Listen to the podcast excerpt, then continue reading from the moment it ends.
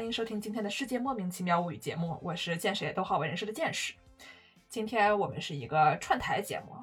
所以说呢，这个主持人，哎，那就不是我了。我和 Y Y 呢，在这期节目中作为嘉宾，参加了日坛公园旗下的日之路节目。嗯，介绍一下我们的这个，反正你们就听吧。Hello，大家好，欢迎收听由日坛公园出品的《日之路》，我是主持人柯子。今天这一期呢是《日之路》久违的一个群口节目，而且而且我们今天请到的嘉宾啊，两位嘉宾非常的厉害，他们不是这个播客界的素人，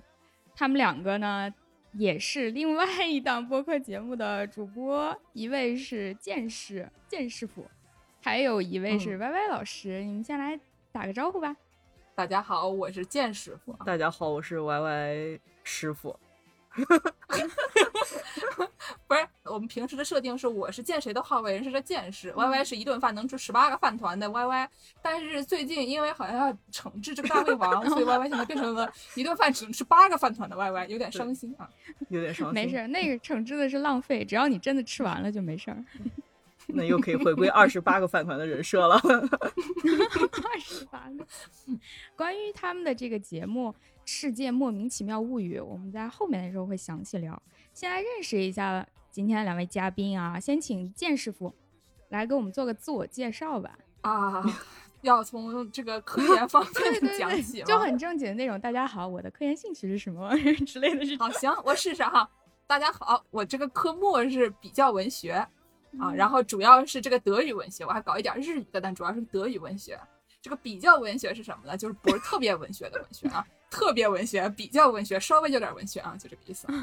那现在你们都是在美国念博士是吧？对对对，我是已经第七年了，还没能毕业，本来应该毕业的，但是去年工作全没了，所以我只好再耗着啊。嗯，文科文科都比较长啊、呃。这个所谓的比较文学。一般想象会觉得是把一个国别文学跟另外一个国别文学做比较，比如说把德语的和日语的相比较。嗯，但实际上我觉得比较文学的目的比较像是拓宽这个语言和文学的疆界，就是不光是把正确的东西放到正确的格子里，而是把它们就混在一起。然后这么做需要的理论基础和方法就可能要比国别文学的方法要丰富。比如说德语文学传统上会喜欢搞这个。文献学叫 philology，嗯，就像汉语文学要搞那些什么音韵啊、教刊啊等等这些东西。嗯、但是如果你要拓宽现在已有的研究的这个疆域，可能就要用不同的方法，比如说从历史的角度啊，或者政治的角度看一个文本，或者说用后殖民主义的理论去理解一些以前没有被这么读过的文章。嗯，所以比较文学的这个方法论就比较丰富，大家会用各种各样的理论。具体什么理论，我可以之后再说。那是说我用研究其他国别文学的方法来研究另外一个，比方说我用研究德国文学的方法来研究日本文学，是这样的意思吗？这么说吧，就比如说我们系虽然是叫做德语文学系，嗯、但是它还有一个重要的名字里面会提到的叫做批判理论。简单的来说，批判理论就是比较像是把欧陆哲学除名了的。嗯、欧陆哲学这玩意儿在北美的哲学系里不太存在，是一个很小众的东西。然后美国哲学系的核心是分析哲学，就是二十世纪英国传统为主的。嗯，这种传统的基础就是逻辑和逻辑化的语言。比如说像罗素、维特根斯坦他们那些人认为，他们想象有一种理想化的语言，然后可以用来，比如说描述、理解世间万物等等，就是有这么一个专门的语言。当然，这么多年来，这分析哲学定义可能会有些改变，语言的功能也有一些改变。但是他们的基础是这么一个逻辑性的东西，然后他们自己里面的分类有各种什么 philosophy of language、philosophy of mind、ethics、logics、metaphysics，什么 epistemology 那些什么伦理学、形而上学、知识论等等，什么心灵哲学，嗯，但是他们这些东西都是在分析哲学的这个基础上来搞的。然后欧陆哲学呢，就是他们不太待见的这个东西呢，就会被扔到德语系或者比较文学系去，作为我们的理论基础啊。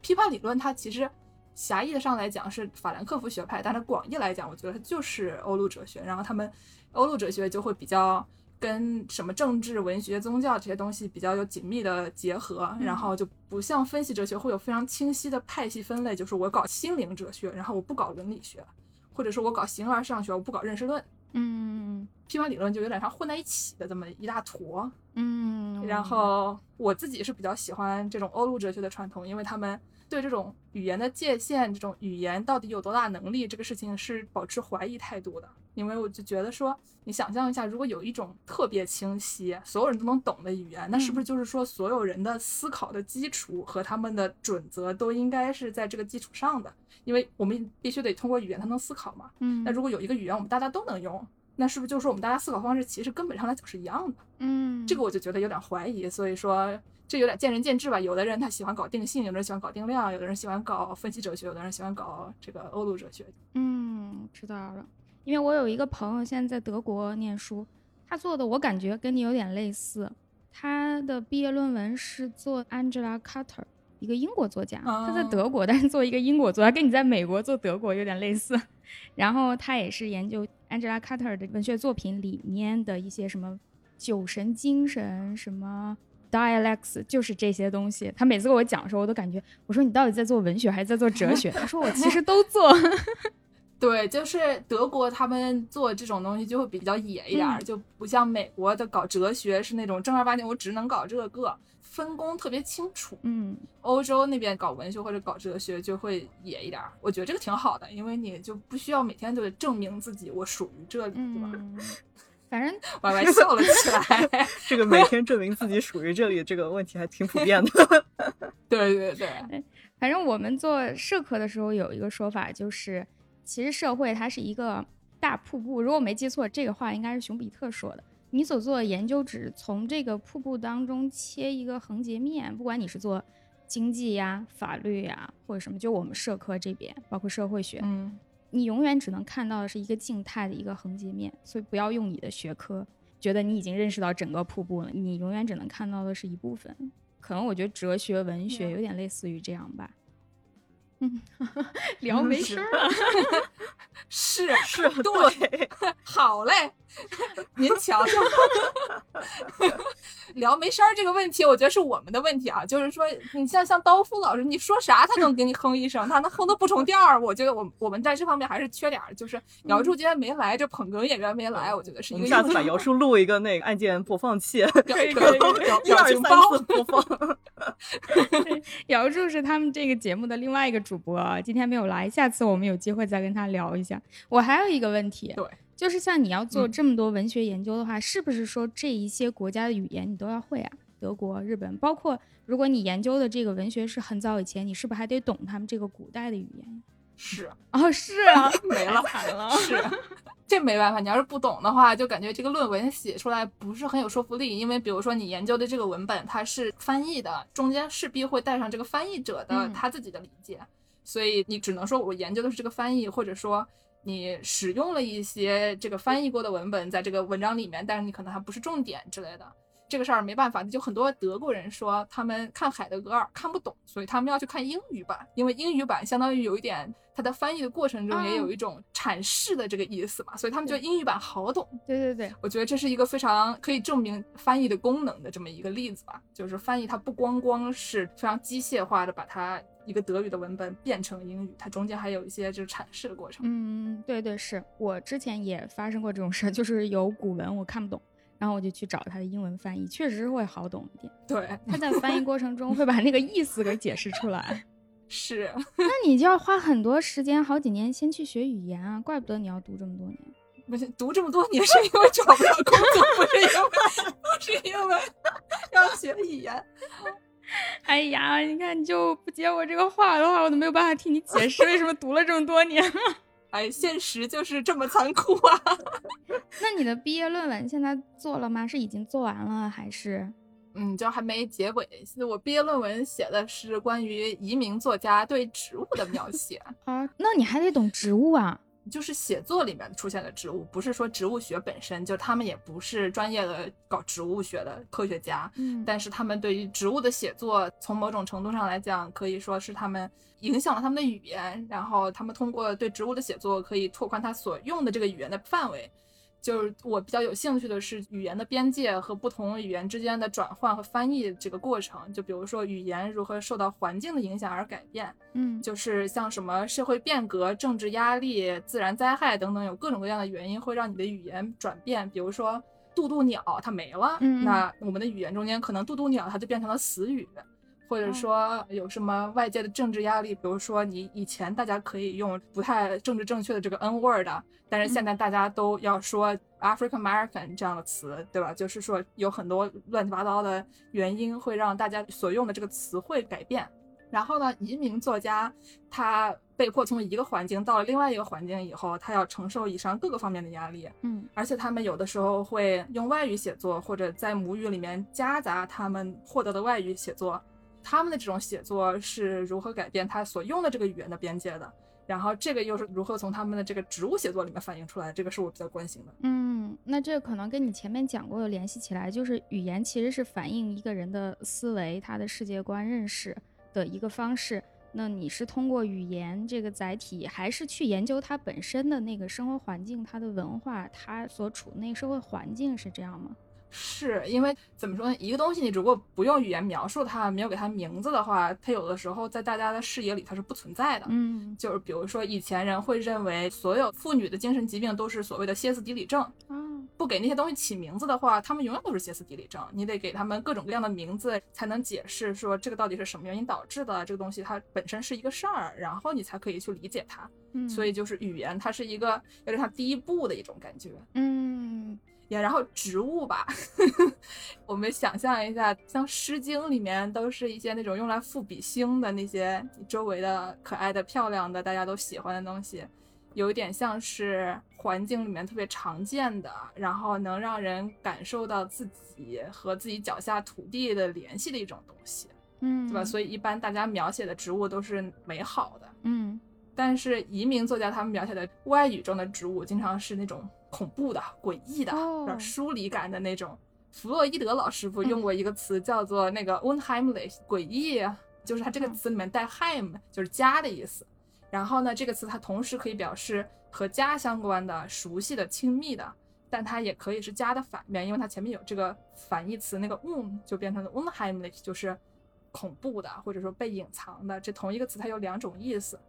好像有一种说法叫什么 uncanny valley，也就是说一个东西做的越像人，你看它就越诡异。哦哦，对对对，那个恐怖谷嗯效应，嗯对对对，恐怖谷效应嗯就是恐怖谷那个 uncanny，就是弗洛伊德老师傅用的这个 unheimlich。啊，然后就是植物吧，在一般的这个文学作品里面的功能有点儿精神寄托那种感觉，就是跟母语有点类似。嗯因为他们的名字在母语里面是你从小就知道的，你从小就知道这玩意儿叫番茄，它这辈子就叫番茄。突然有一天它不叫番茄了，你是不是觉得很诡异？叫狼桃了。那叫突然叫狼桃了，对。然后呢，有这种一个人的环境的改变，像什么政治、历史、自然等等这些环境，他们改变了以后，让你周围的植物和他们的名字之间产生了裂痕。嗯，然后呢，他们这种失去了家园或者失去了自己的历史的这种恐惧感或者疏离感，然后也反映在这种对植物的描写里面。嗯有一个例子就是二十年前、十年前得了诺贝尔奖的一个罗马尼亚出生的一个德语小说家 Herta Müller，然后他写了一个散文，说他的母语是德语，然后他小时候还要讲罗马尼亚语，因为他在罗马尼亚的村庄里长大，他就用他的母语德语叫周围的植物的名字，嗯然后他说这些植物并不能回应，因为这些名字是错误的，嗯他说的是错误的语言，所以本来它应该是一个对话的东西，变成了自言自语，然后这种自言自语让他感到十分耻辱。他认为这个语言没有办法沟通，他没有办法和他周围的以植物为代表的这个环境造成联系，所以他就觉得他很孤独、很耻辱，嗯，就还挺有意思的。哦，确实很有意思，这个切入点太有趣了，用植物。对，可能因为植物又具有一些地域性，每个地区的植物本身有它的那个分布特征，然后又是大家很容易接触到的，不是一些不常见的东西。对，就是文学作品里无处不在，嗯对吧？就是你仔细想想，哪首诗里还不出现点植物了？对呀，哇，那你这个点选的太好了。嗯，选题也没有什么卵用，还是找不到工作。你可以去植物所嗯试一试。我争取，但是我觉得他们可能会嫌弃我不懂植物。哎呀，我看到 Y Y 师傅这会儿已经开始撸猫了。没有，那莫世猫来被我撸，不是我去主动撸它。是它跑过来的吗？跑过来找你的？对对对对对，人猫交互，猫猫也有能动对性。对对对，说到这儿，我们就可以聊下交互的问题，就是 Y Y 师傅的这个怎么样？我这个过渡，真的是太完美了。嗯，来，我们来讲一下 Y Y 师傅他的研究方向啊什么的，他也现在也是在美国做博士。对对对，我是今年第四年了吧，正式的是在计算机系里面，然后嗯读的这个博。也是一个每天都要证明自己为什么会在计算机系里面的这么一个道理。但我的这个研究兴趣呢是人机交互，嗯，就是叫 human computer interaction。嗯，但是 HCI 也可以是 Human Cat Interaction，、哦，对对对对，人吗但是。真的还我们就有下面有一个小分支是专门研究就是人和宠物的交互的这种东西是存在的。不那鸡怎么办呀？所以说鸡是宠物，就是它可以同时就你要觉得我不说了，我不说了。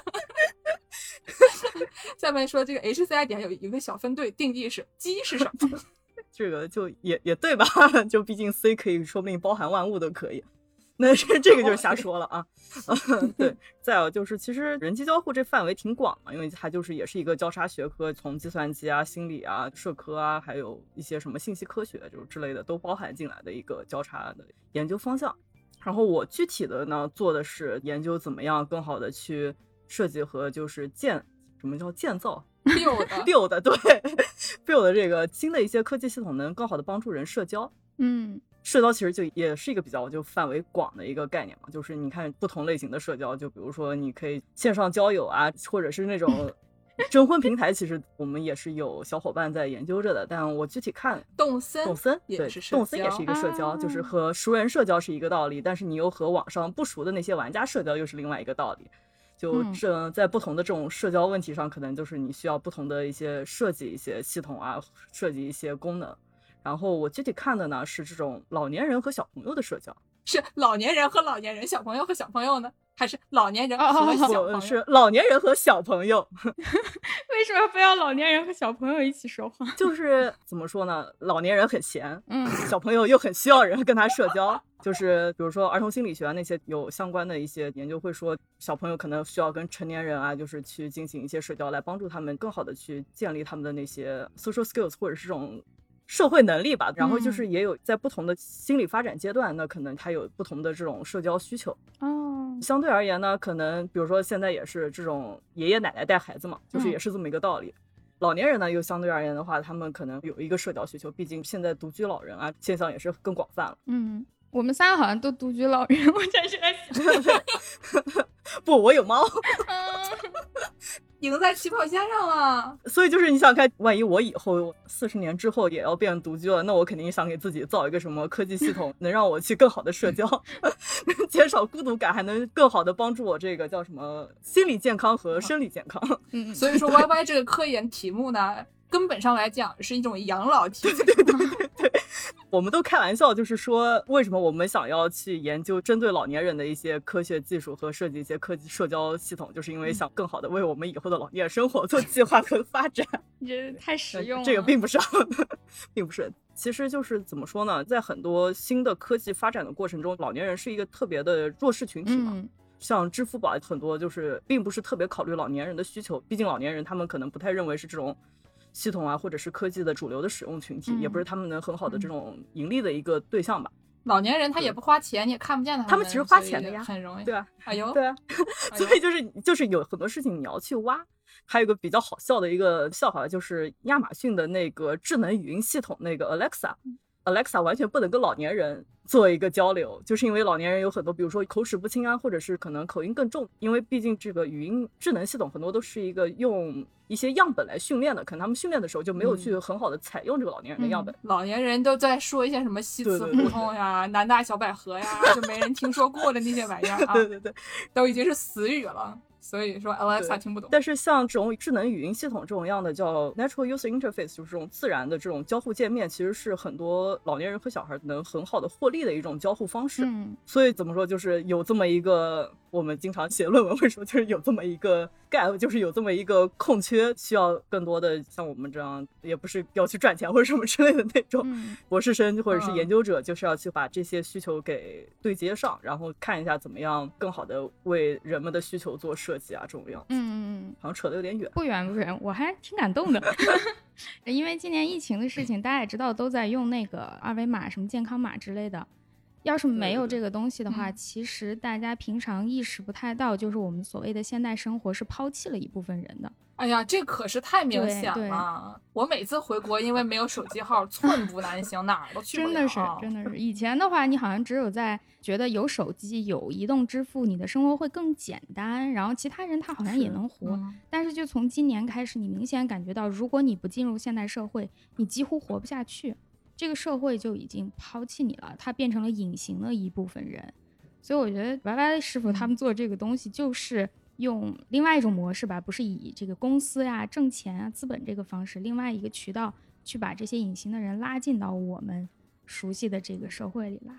就是用科技让他们的生活也变得更好起来。对，说的挺高尚，但是实际上如果挖掘了老年人的这种需求，说不定也是能挣钱的啊。对对，也是扩大用户群体的这么一个思路嘛，嗯，这就是理科生和文科生的区别。还是要挣话就撂这儿了。没，那就祝你既给自己准备了一个非常好的一个老年陪伴，然后又可以挣到很多钱，成为一个有钱的老富婆，多开心！而且还可以给社会做贡献，一举三得，一石三鸟。是太高级了。我们现在认识你真是非常好，嗯就投了一个 潜力股。主要是为了大家以后的老年生活做准备。听了这期节目的朋友们，听说 Y Y 师傅就知道了，就是那开养老院的 智能养老院，现代化科技养老院的，线上养老院。对，哎，线上，你看我又要开始毫无痕迹的转场了。既然说到了线上，那么今天这期节目，其实我们主要是想聊一下剑师傅和 Y Y 师傅他们现在共同在做的一个课题，就是有关于线上人的这个社交啊什么这些，他们的一个切入点就是桌游。因为现在是疫情期间，包括我们这个录音都是线上的，大家很多活动都嗯只能转到网络上进行，也就包括他们研究的这个桌游，大家也都把它转到了网上。首先，我特别好奇，嗯就现在网上游戏那么多，干嘛还要在网上玩桌游啊？我先从为什么要玩游戏开始说起，然后再说为什么要玩桌游啊。这个游戏为什么要玩游戏呢？这时候我们可以插入一首游戏青年小伙我要玩子的歌曲，叫《游戏我要玩游戏》啊。就刚才我们提到这个弗洛伊德老师，他之前描述过他孙子有一种脑回路特别清奇的玩法，说他孙子特别喜欢玩一个线轴，就手上这一个线嗯球，然后就每次他娃他妈要出门的时候，这个娃就会把这个线轴丢到床底下，然后大喊一声说没啦，然后过一会儿再去把这个线轴拿出来，然后再喊一声找到了。这个动作就没完没了的就一直重复啊，玩儿他这个外公弗洛伊德陷入 癫狂的状态，没有。然后呢，他就发现这个游戏其实是小孩儿通过强制性的重复补偿自己暂时失去母亲的这种焦虑，哦，就是他有点把玩游戏这个过程满足一些他在社交方面的需求或者情感方面的需求。就是因为没有妈妈了，怎么办呢？我整一个线轴来补偿一下，然后我就一直找妈妈，就小蝌蚪找妈妈。他是把那个线轴当成他妈妈的一个替代品了吗？弗洛伊德老师傅是这么认为的，具体到底怎么回事儿我也不知道啊。好的你得问那孩子。嗯，那所以说就是游戏嘛，大家都要玩的。然后呢，这个游戏呢也可以满足一些你社交、情感等等方面的需求。然后呢，我们就说到这个桌游，它是一种特别社交的东西。对，你想象一下，中国人喜欢玩的桌游吧，象棋、麻将。对吧？你说你是在公园里面看到一群老头在那打麻将，另外一群老头站在旁边看，对不对？它是一个非常社交的一个场景。我在巴塞罗那也见到过一次，一群老头打麻将，然后我有一种不懂，就是这西班牙人为什么也流行打麻将啊？然后啊，古时候还有玩什么飞行棋，类似于飞行棋叫什么六博，然后模仿的 说是猫头鹰在水里捕鱼的行为，就也不知道怎么回事儿，反正有各种各样的桌游吧，嗯就是除了掼蛋呀、象棋、麻将，还有各种各样的。然后呢，我们研究的，因为我们这个限制主要是在美国这一块儿，所以啊、美国人玩的桌游就不那么掼蛋，他们玩的喜欢是最早的版本，像那种德国的德式桌游。德语叫的 Bright Spiel，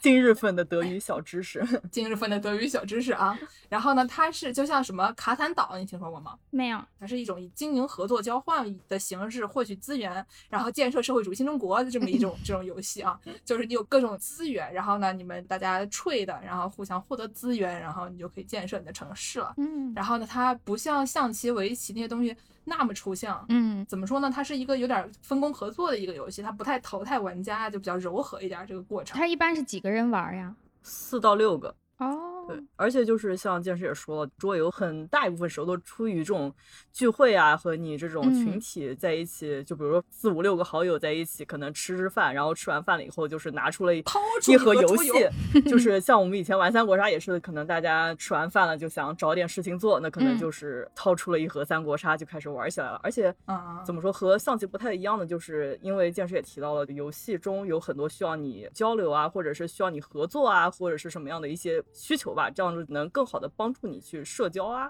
这个时候我又要夹带一些私货啊，就是我们这个研究里面出现了一位这个会说德语的朋友，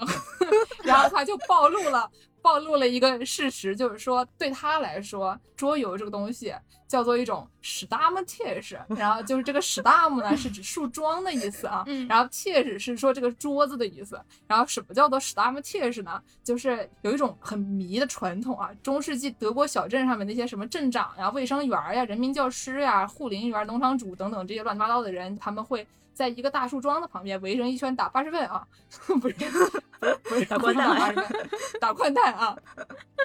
意思呢，就是一个村儿里面社会地位比较高的这些什么乡绅土财主，他们就是坐在一起，每个星期固定的吹牛聊八卦、打牌的这么一个一个项目。这个所谓的 Stammtisch 就是在小酒馆或者咖啡馆里面经常会给常客预留的一个桌子，它的名字就是一个非常社交性的一个场合。有点类似于有一个著名的播客节目叫警护端会议。警护端会议是怎么来的呢？警护端会议就也是说村里的七大姑八大姨在井边干干活、吹吹牛，嗯，区别就是你刚才那些男人他们一边吹牛一边打游戏，这些女人一边吹牛还得一边干活，可惨了。所以我们研究的也是一个井的概念。对对对对，所以说呢，为什么要玩桌游？就是为这种 Stammtisch 或者说景湖端会议这种面对面吹牛为主的这种社交感受。哎，聊八卦，你得一边玩一边聊。嗯嗯嗯那所以说，不喜欢社交的朋友，他们可能就去玩网游了，玩那种就是也不聊天。网游也能社交不要这么说它可以不开语音，它可以不整那些社交的内容。对，就游戏还是有挺多场景的，也有只是为了去感受这个故事怎么说的，这个人物怎么在这个世界里面行走的这种去玩游戏。但就我们相对而言看的更多的是玩游戏是为了社交啊和这种样的一个功能。嗯，尤其是跟熟人社交的特别多。哦，桌游更多的是熟人社交，是有这样一个特征吗？对，就是你就算在网上玩儿，也基本上就是跟家里的七大姑八大姨，就这些人，他们每个星期玩儿玩儿习惯了，他要是没有这个场景，他玩儿他难受，他就社交狂魔。真的，你们不说我没有意识到，就有些游戏大家是关注游戏本身，有些游戏是为嗯了跟谁玩儿，其实游戏可能更次一等，大家只是以游戏为主题的进行一次聚会吧，是这样的感觉。对，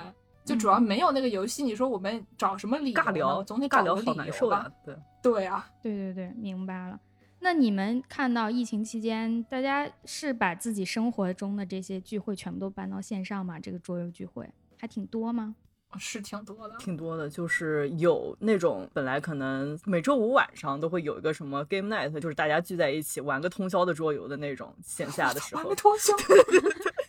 然后就是他们也会为了维持这么可能一个社交圈子啊，他们会把这种 game night 给挪到线上，就是也是用这种视频啊或者是什么样的方式去继续玩儿。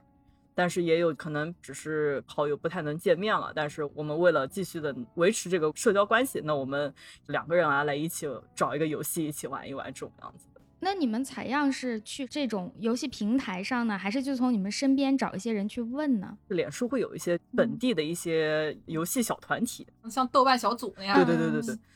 然后我们基本上是在那种豆瓣小组类的平台上面发了一些信息，嗯，然后也用了一个取样的一个呃问卷，也是想访谈的尽量的更多样化一些吧对象。然后除了这个之外，我们也去普通的那种网络论坛啊，就是不能说豆瓣嘛，就比如说像 Reddit 应该叫什么？就推特还是微博？对，那就推特上也发了。哎，Reddit 我也不知道那玩意儿是什么，随便了。对对对，嗯就嗯可能百度贴吧吧，啊，百度贴吧还挺像的，百度贴吧。就是百度贴吧是这个类似平台上，就是有一嗯些专门的这种桌游兴趣小组啊，也是的，发了一些像我们说招募访谈对象啊这种样子的一些信息。其实也很多就是依赖，呃，我真的是名词翻不过来，snowball sampling 就是有很多认识的人，然后去哦，我明白了，就对像滚雪球一样，对对对，越来越多嗯。我们毕竟还是个交叉学科，所以我们取样也没有说非常的严谨。所以呢，我们除此之外还用了别的研究方法。除了访谈之外，我们还是做了一个相当于线上的田野吧，这种观察样的，但是是采用线上的方式，毕竟我们也不能现场去看人家玩游戏，嗯，所以就是去看大家怎么讨论啊，我们在这个疫情期间怎么玩游戏，我们用了哪些东西，还有就是在 Twitter 上面抓他们的那种话题的关键词，然后去嗯。看一下。嗯，所以说总体来讲，这个研究方式分两种，一种是吹牛，一种是刷微博。没毛病，还真是。精准。是个研究特别符合我们的平时生活习惯。对，平时就这么两件事儿干的。但没有做额外的研究，只是把日常生活写下来了而已。那你们做访谈大概是怎么样一个量级？是问了十个人，还是问了一百个人，问了一千个人？就我们基本上 就这个一百个人是 不太行的啊，嗯 我们是做了大概十五个人吧。嗯基本上做定性研究这种访谈的一个招募样本的一个标准，就是你开始听到一些可能重复的一些话题啊，或者是一些重复的一些回答，你可能就是觉得你这个样本已经达到了一个饱和状态了。嗯，然后基本上这种时候就会开始停止去招募新的访谈对象，所以差不多就是在十四到十五的时候是已经有了一个这么饱和的状态。但是就一百个也不太可能，毕竟我们后面做定性分析那些，就是我们要去穿就比如说，我们会把一整个这个访谈的内容全部都都写下来，嗯写下来了以后，把它里面那种关键的内容就是整理出来，整理出来了以后，要把这些东西按照不同的主题来分类等等，所以就是嗯它有很多的文本量。对然后如果你要整一百个的话，这个文本量可能就多到你这个论文就不太能 process 这么多信息了，对对也是我们人也 process 不过来人也不能 process 人。团队太小了，你们要是 有五十个硕士生，你们这事儿就能做了。对，但也不一定吧，但也没有那个需求，可能对就可能到最后大家说的话都差不多。对，定，性就是分析我们访谈一般样本的话，可能大小也是在二十来个人，毕竟追求的是你这个访谈的质量吧，应该是有足够让你觉得有兴趣的点在那边，而并不是去追求数量上的一个嗯来支持你的这个观点。就如果真的是嗯为了追求数量或者要去验证某些事情的话，我们可能就用定量的方法，就不会去采用这种定性方法了。嗯，那你们最后的结论是什么呀？也没有结论，这种没有不能吧？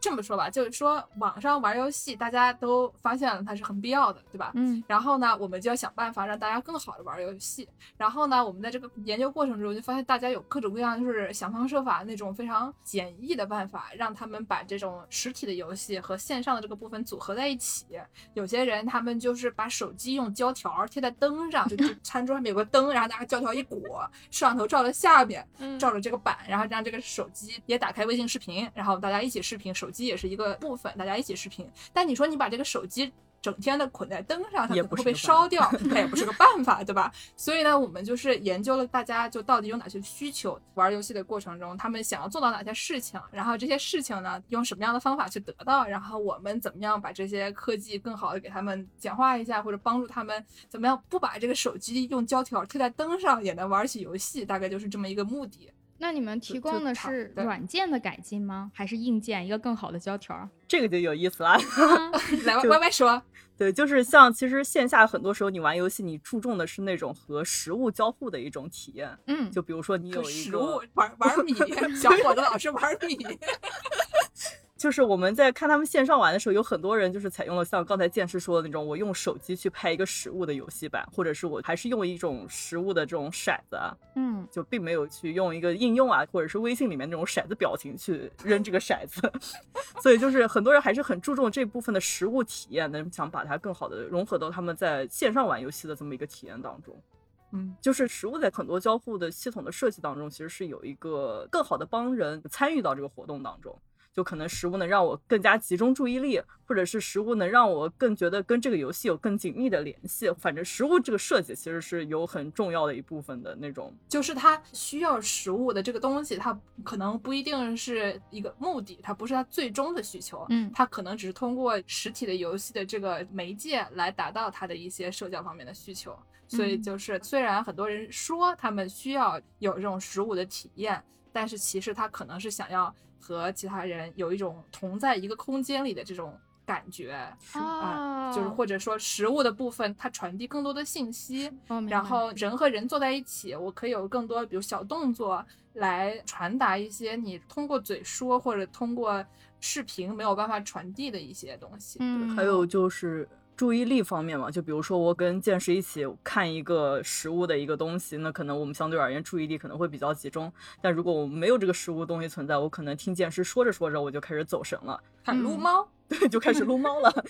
我理解是这嗯样，我说一下，你们听对不对？就是从表现上来看，很多人玩桌游是需要一个实际的，比方说骰子呀，或者是那个地图纸啊之类的东西。他们说他们需要这个，但其实他需要的不是这个事物本身，他需要的是这个事物带给他那种亲密感、陪伴感，然后还有大家集中的这个效果。你们就是嗯从直接把他需要的这个情感的部分提取出来，通过其他的方式来满足这几点，以便于他能够在脱离食物的情况下，能感受到同样的这个愉悦，是这个意思吗？基本上是。嗯所以我们就找出了三个，就是一拍脑袋想出来，剑剑师一拍脑袋，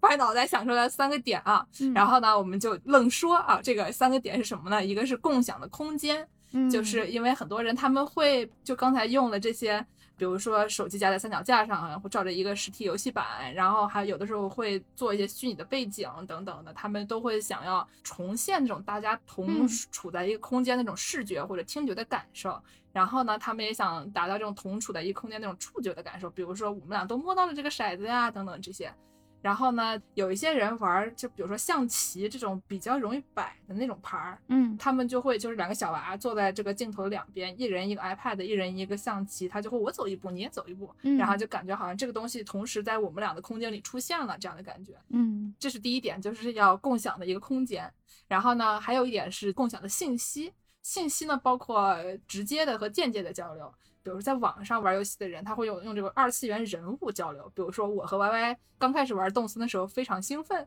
我们俩就用那个小人人掏出一个那个捕虫网，然后互相揍一打，然后 能揍很久，对吧？就 这件事情就是毫无意义，我们俩也没有真的在打架。但是通过这两个小人人之间互相打，二次元人物它可以交流。嗯然后还有比如说可以用 Discord 这些实时怎么说，有点像是 Y Y 语音嘛，Y Y 没毛病，就是我的语音啊。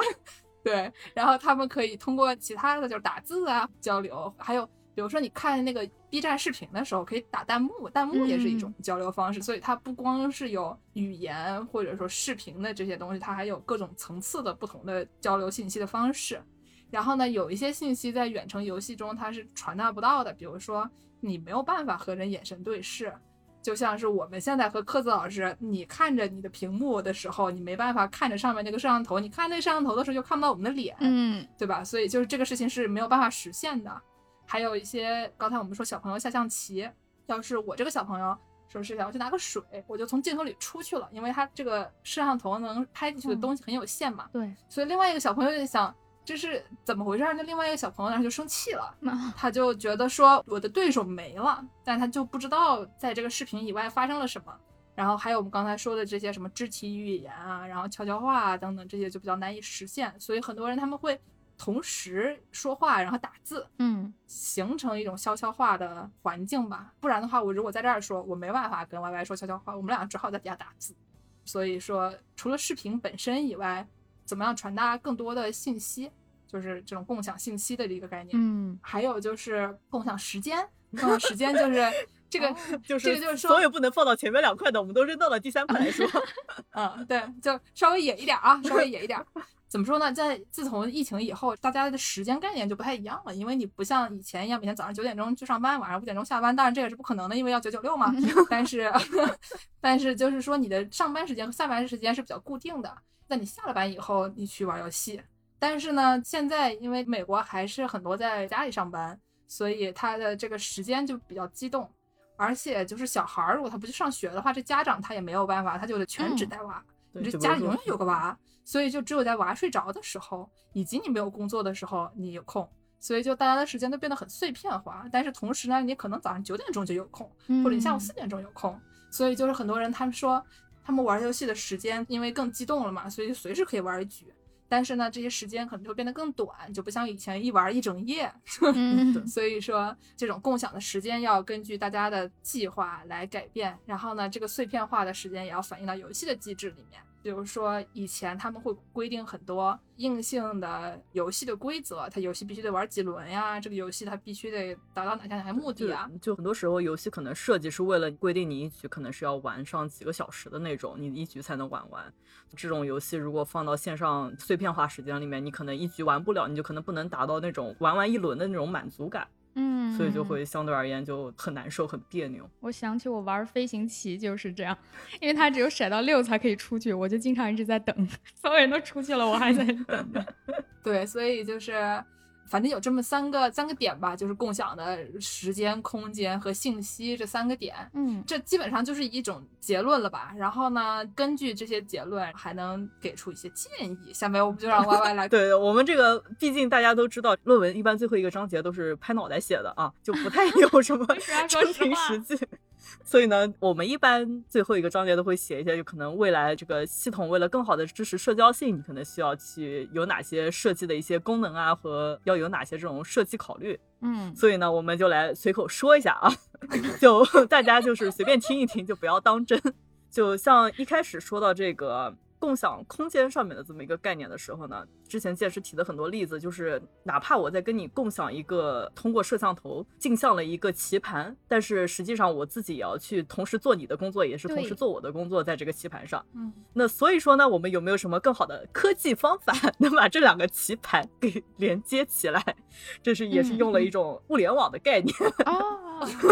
好高级啊。就比方说，有很多时候人机交互里面有很多人会去研究怎么样去把物件通过这种网络啊连接在一起的这么一个概念。或者我给物件加一些，比如说什么 LED 灯啊，或者是什么这样的，它能起到一个间接交流的一个工作。就比如说，可能真的是随口说了啊，就是这么一个棋盘，我和剑师都有这么一个棋盘，然后这个棋盘本身呢，可能是放了一些 LED 灯，然后嗯剑师那边的动作呢，他都会通过我这边 LED 灯颜色的改变给反射过来，所以我就会觉得我跟剑师不仅是在镜像的分享这个棋盘，同时我也就觉得到这两个物件是真真正正的就是连接在一起的。哦，我的想象就是你们俩现在都有一个电子的这种五子棋的棋盘吧，五子棋比较简单。然后就是他那边下一步的时候，你的这个棋盘上那一嗯步就会变一个颜色，这样你们两个实际上这个棋盘是同步的。对，这是一个举例，就是通过这个食物连接在一起，大概是一个什么样的概念？还有可能就比如说，我们都有这么一个食物的嗯骰子，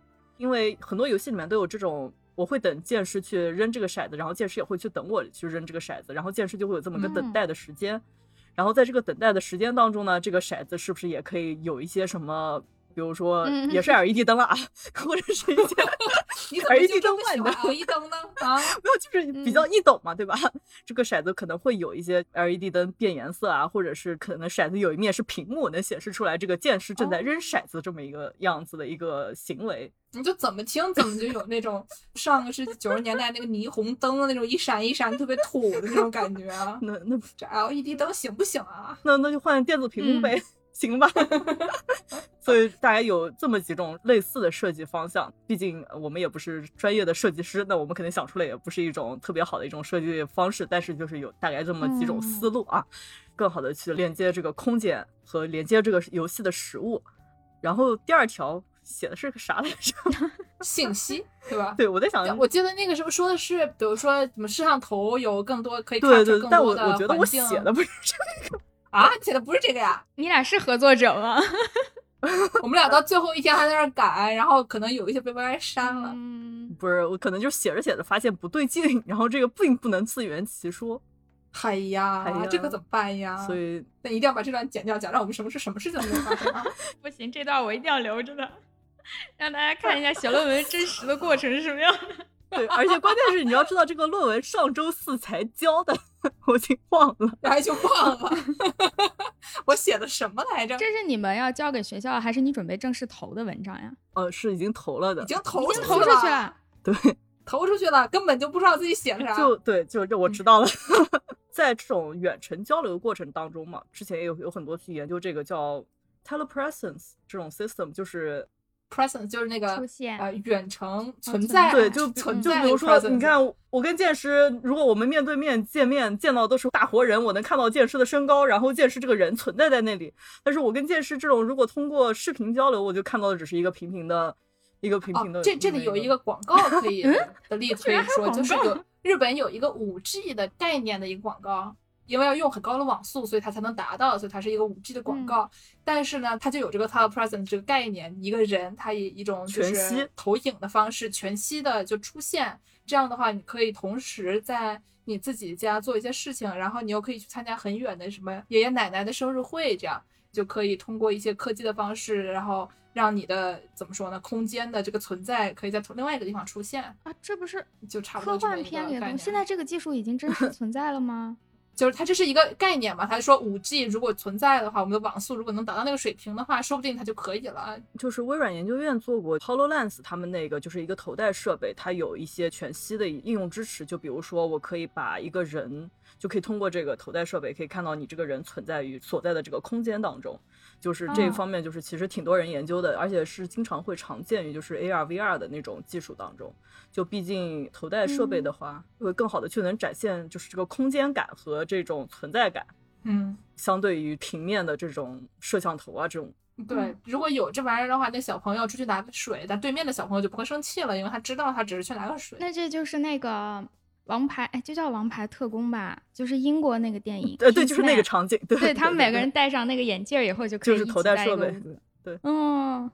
我天，现在这个技术居然是真的。就是有研究，但是还没有就是大部分投向于商用那种，所以就是嗯相对而言类似比较近似的一种东西，就是比如说什么 VR 聊天室，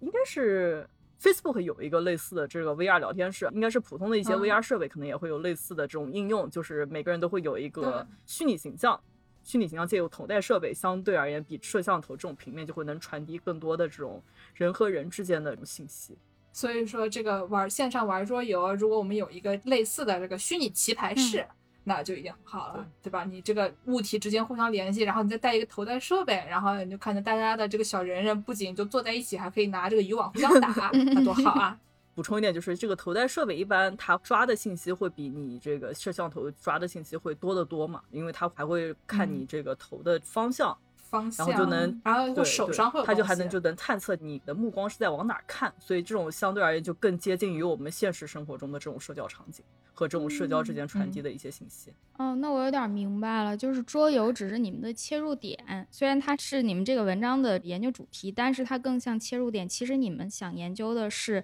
怎么尽可能的把真实世界还原到网上，让大家在网络上有一个真实的社交体验，真实的这种生活感。对，我觉得就是嗯真实这种也是、怎么说，也是相不能也不能说是相对的，这就感觉扯对了，不是的，就是 真应该实是真实是什么？就怎么说呢？就是线下很多社交体验在线上的时候都消失了的。就是通过研究桌游，可能也是以桌游为切入点，然后来理解线下的社交里面的各个部分，怎么样能在线上更好的被重现，嗯，然后给大家一种更好的社交体验。就它可能研究出来了以后，它就不仅限于桌游本身这个场景，它可能会有更多的场景可以应用。对对，就刚开始我不太理解你们这个题目，是因为我第一反应觉得网络游戏不是更丰富、更好玩吗？它的类型也更多。但是就 是如果你们这么讲完之后，我就明白，其实网络游戏有一些网络游戏吧，它的目的就是和真实世界不同，它是一个幻想出来的一个东西，它要越越不同于真实世界越好。但是你们要做的桌游这个点，其实就完全是相反的，就是我就是要把真实世界搬到网上去。是啊，我本来想研究游戏，是因为我自己也有这方面的研究兴趣，但是我后来发现，我跟 Y Y 这个研究兴趣其实是相反的，你知道吧？它以看游戏性，对我有兴趣的是这个游戏，就是作为怎么说呢，有点像是它的这种美学功能。嗯游戏它是一种大众媒体嘛，它有点像是有观赏的性质，很多电脑游戏它有那种观赏性质，它就比如过场动画做特别漂亮什么的，感觉有点像是用来消遣的这种文艺作品，像是什么十九世纪的小说或者二十世纪电影那些东西。伊迪丝芬奇的记忆，对，但是游戏它有更多的技术手段，能让人就是有这种沉浸感，就像你刚刚说的这种，让你沉浸到一个虚拟的世界，它全是幻想那种感觉。然后就是在我们这个批判理论的领域，有一个叫本雅明的老师傅，他说这个独一无二的艺术品的价值，主要是植根于神学，是用来让人沉浸其中的。但是呢，像电影这种可以机械复制的大众媒体，它是用来分散人的注意力的。这文章的本来基础的呃论点是这样，但他后来就写了糊了，他就把两个东西混在一起了。但是就是游戏，你要是仔细想一下，它同时有这个沉浸感，但它又是可以复制的大众媒体，嗯就它同时有这个近似于那种独一无二的艺术品那种沉浸的功能，但它又是可以机械复制的大众媒体，那它是不是一种可以分散人注意力的功能？这两种功能加在一起了以后，那游戏作为一种新的大众媒体的形式，对我们的美学观念会有什么改变？就是我有兴趣的本来是这玩意儿，结果他就给我扯到社交去了，你知道吗？哎是啊，你你要回归，你要回归这个三月份我们一起玩动森的经历啊，对不对？你要这个从这一点出发，就是毕竟大概三月底吧，那个时候美国这边刚进入居家隔离啊这种状态，嗯，那个时候《动物森友会》这款 Switch 游戏也是刚发售，然后这款游戏呢是一个很注重社交性的游戏，嗯然后我们当时就发现，几乎身边所有的小伙伴都是开始用动森来进行社交。特别厉害，他们会在动森里面开生日会、开运动会，就是各种各样的社交场景都用这个动森的小人人来完成。嗯比如他过生日的时候会有那个村民来给你祝贺，但是你也可以把你的机场打开，让你的小伙伴们来，然后大家就在动森里面看流星啦，然后打人开啦，毕业典礼开毕业典对，有各种各样的玩法。然后我们就觉得说这个也太有意思了吧，结果就被 Y Y 带进坑了。那段时间我就感觉大家已经进入到那个 Player One 那个游戏里面了。头号玩家，呃是的应该叫是的是的是的嗯嗯，就真的是你的主要生活是在那个虚拟的世界里，你通过虚拟世界来建立你的人际关系，而不是你真正生活的这个世界。也没有区别嘛，庄周梦蝶，谁是庄周，谁是蝶啊？太害怕了，又突然哲学了。坑你！现在可以进入到最后一趴了，就是回到两位师傅他们自己的那个节目上。我已经忘记有这一趴了 刚才那一趴，如果你们还有什么要说呢？啊！我有一个 punch line 要说，哦，快来！我的 punch line 是什么呢？我们 Y Y 是一个计算机系的博士生，我是一个比较文学系的博士生。我们为什么要在一起写论文呢？是因为论文好玩儿。所以说，这个故事告诉我们，文理分科它没有什么用，它就像这种资本主义的专业化分工下的产物啊，它也实际上没有意思，也没有必要，就跟这男主外女主内差不多，就是。嗯对吧？我们 Y Y 不能写定性的论文吗？我写的全是定性的论文。我不能写关于什么科学的论文吗？不能写关于数学或者什么计算机的论文吗？天底下的科学，他们当年不都是神学吗？没毛病，没不能细想这事儿，不能细想啊不能！细想以上是我们的 punch line，就是文理分科大家多聚在一起写写论文啊！我们下次可以把助攻也喊过来一起写一篇人均交互的论文。他是做什么的呀？建筑师，所以说我们就要说到了啊，珍爱生命，关心您周围的建筑师，他们特别擅长搞这些细枝末节的东西，所以节目就不是我们剪呀。哎呀，好，说到节目，就进入到最后一趴，一个大型广告趴。介绍一下剑师傅和 Y Y 师傅他们自己的这个节目叫《世界莫名其妙物语》。嗯，那你们是怎么想到要做这个节目的呀？最开始你们俩是怎么想的？我好像是听助攻说说你们俩想搞个节目，是这么回事儿吗？但是就是感觉搁浅了半年那种，可能是因为剑师是一个特别有行动力的人，所以什么东西只要放到剑师那儿，就三天就能出来。太闲了，你知道吗？太闲了。反正他们俩中间谁说要搞一个节目，然后呢，我天天宅在家里特别无聊，就是独居老人，那个时候还没开始写论文，没有什么 独居老人没有生活，而且去年其实我找工作，然后有很多面试，就还挺好的，但是因为疫情，好多工作被取消了，然后我就想说这可怎么办呢？我总给自己找点事儿吧，嗯然后我就想了一种以广播的借口搞社交重点还是社交。重点还是社交啊。所以呢，就是找一个借口跟这个 Y Y 和助攻吹牛。然后，但是你有这么一个借口吗？那我总得出点活吧。所以我们开始炒我们的这种学术废料。然后基本上就都是我们有兴趣的一些什么历史、地理知识，以及我们美食啊，嗯还有我们各自的一些有兴趣的，或者说我们的朋友的这些科研方面的一些废料。就是它可能不一定能成为论文，或者它已经成为论文，但是没有什么人看，所以我们就把这些冷饭拿出来炒一炒，把它搞得好笑一点。我们的目的呢，啊，开始做广告了，嗯就是把一切学术内容相声化，一切科研内容鬼畜化，一些严肃内容搞笑化啊。对知识的边角废料有感兴趣的朋友，一定要收听我们的节目啊。我第一次听你们节目的时候，就感觉跟就我们日坛系列不对，是我们日坛敌台的《跟宇宙结婚》特别像，敌台呀，这可不好。差不多就是一个就是一个性转版的一个跟宇宙结婚。我我们已经想好了啊，我们已经想好了。我话特别多，所以我要当青年老师。然后，然后助攻可以当小伙子老师，Y Y 就是喜欢在后边哼歌的，我觉得就是就是就当当副老师，人设都已经一一对应好了。反正这期节目我一定会热烈推荐给他们来听一下的。太好了。哎，哦，其实我们的问题还上了五周年特别节目。啊，真的，嗯、我问了一关于冰冰棒棒和泡泡的这个问题，青鸟老师读了，说千万不能按照这个冰冰棒棒和泡泡这种 fashion 来打扮自己，不然会造成毁灭性的后果。快笑死我了！那你们已经上过敌台了。嗯，我们已经上过敌台了。对那你们做这个，因为我知道做播客其实没有听众想的那么简单，说你坐这儿开着机子录就完了，聊天儿还挺开心，其实工作量挺大的。前面要对大纲，见识还特别认真的写了一个超复杂的大纲给我，然后要有复杂吗？复杂。要对大纲，有一些嘉宾可能还要先预聊几轮儿，然后录音，包括现在远程录音，就还存在一个要把音轨合并到一起，要处理音效，要剪，要做文案，要做好多好多事情。像我们日坛那边是有好多，嗯，我都喜欢叫他们小朋友，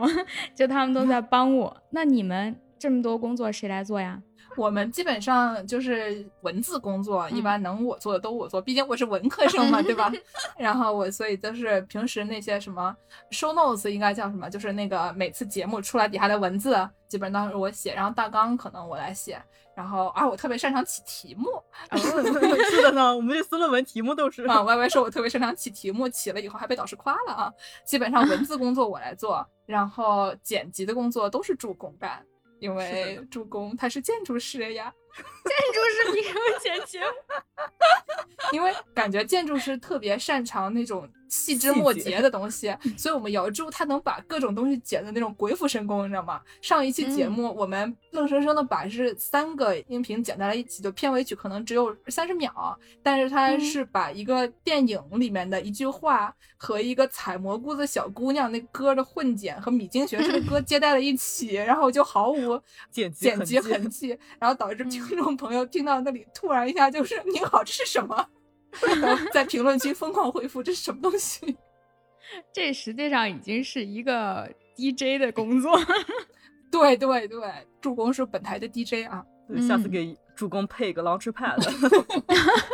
我们在动森里买一个送给他。嗯，就是所以说，其实大部分的工作量都是助攻的，节目不是我们对剪，所以就没什么，其实也没啥可忙。是的，我们还能写论文呢。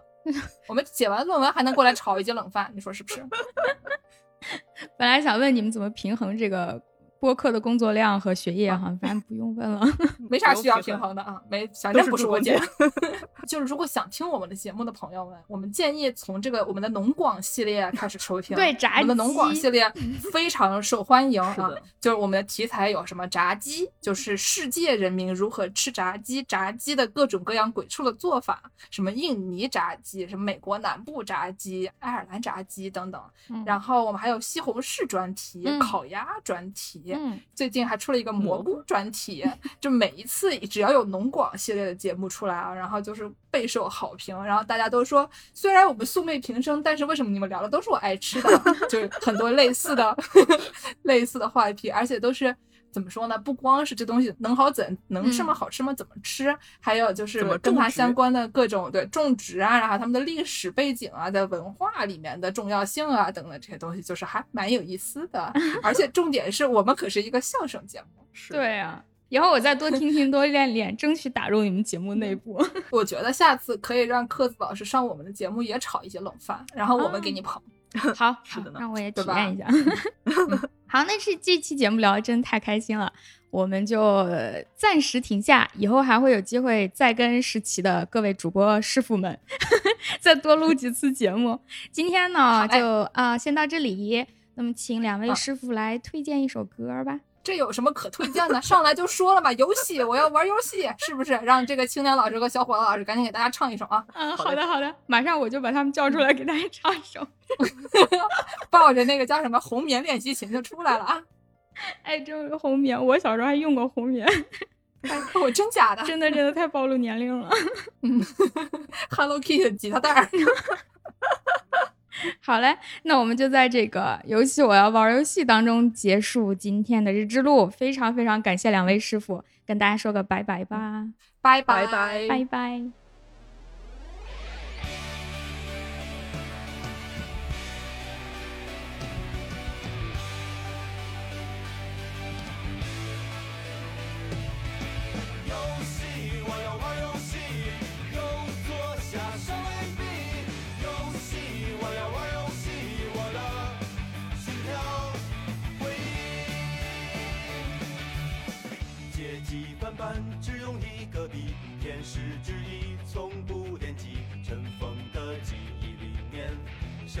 着尘封的记忆。多年以前，你我一起看着动画，玩着游戏。他拿来一盘蛋挞，